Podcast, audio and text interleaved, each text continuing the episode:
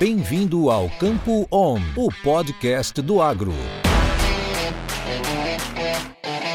Olá, senhoras e senhores, sejam novamente bem-vindos ao nosso podcast Campo On. Meu nome é Francisco Vieira, eu sou consultor em gestão de risco pela Stonex do Brasil e em parceria com o Stoller trazemos para vocês este boletim semanal com os principais destaques a serem monitorados durante a semana e que, por consequência, podem trazer variações nos preços de soja e de milho.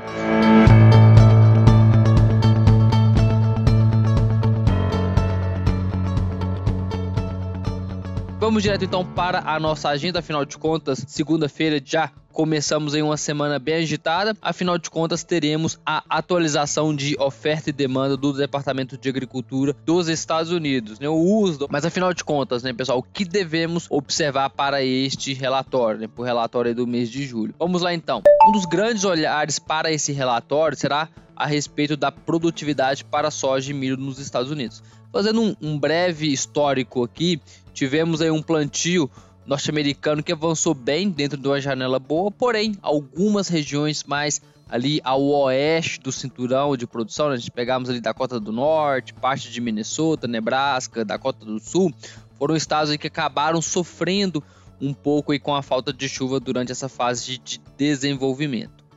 Agora, quando olhamos para um histórico aqui recente do USDA, geralmente ele não altera a produtividade neste relatório de julho.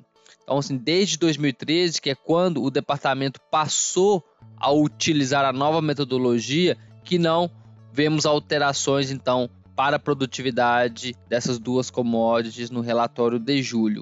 Bom, de qualquer forma, pessoal, a expectativa média do mercado é que tenhamos uma leve redução da produtividade para ambos, né, para a soja e para o milho. Para a soja, o mercado espera ali uma redução de 56,92 sacas por hectare do relatório passado para 56,8 sacas por hectare, ou seja, uma redução bem leve, aí, né? bem residual. Enquanto que para o milho, uma redução um pouquinho maior, saindo ali de 187,7 sacas por hectare para 186,97 sacas por hectare. Agora aqui, pessoal, um ponto super importante também para ficarmos de olho é como que o USDA né, irá se posicionar a respeito da safra de milho aqui no Brasil. Lembrando que no relatório passado, o órgão né, estimava uma produção de 98,5 milhões de toneladas, entretanto, ainda não havia ocorrido as geadas ali no início do mês de julho, que trouxe prejuízo para as lavouras por aqui.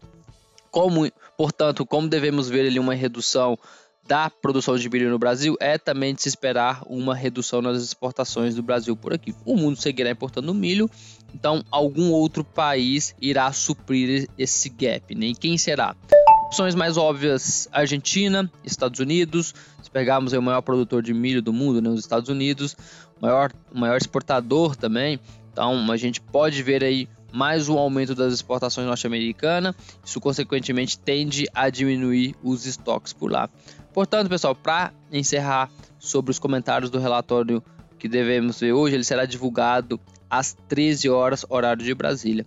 E para fechar o dia, né, fechar a segunda-feira, teremos também a divulgação das condições de lavoura dos Estados Unidos já após o encerramento do pregão. Portanto, a depender dos dados né, que será, serão divulgados, atualizados, eles, isso poderá trazer impacto para o mercado noturno de segunda-feira. Pulando aqui para amanhã, pessoal, terça-feira, dia 13 de julho, teremos dados de inflação dos Estados Unidos e também a balança comercial da China, ou seja, né, tanto que tanto que o país asiático importou e exportou pa, por cada produto. Já na quarta-feira aqui no Brasil teremos a atualização do IBCBR, que é considerado ali uma prévia ou pelo menos um norte para o PIB brasileiro. E ainda na quarta-feira já vai ser noite aqui no Brasil, porém dia ali no Oriente. Teremos aí uma porrada de indicadores econômicos da China e o mais importante deles é o PIB trimestral da segunda maior economia do mundo. Bom, e para encerrar aqui, pessoal, aqueles que nos ouvem, uh, na quinta-feira teremos ali os dados de vendas semanal de soja de milho dos Estados Unidos. As vendas, quem tem acompanhado aí, têm sido bem fracas né, nas últimas semanas, porém dentro das expectativas do, do mercado. Então, vamos ver como que teremos essas atualizações e como que o mercado irá se comportar perante a isso. Bom, pessoal, vamos encerrando por aqui. Espero que isso tenha sido útil para vocês e também desejo aí todos uma ótima semana e um forte abraço. Isso é conhecimento. Isso é Stoller.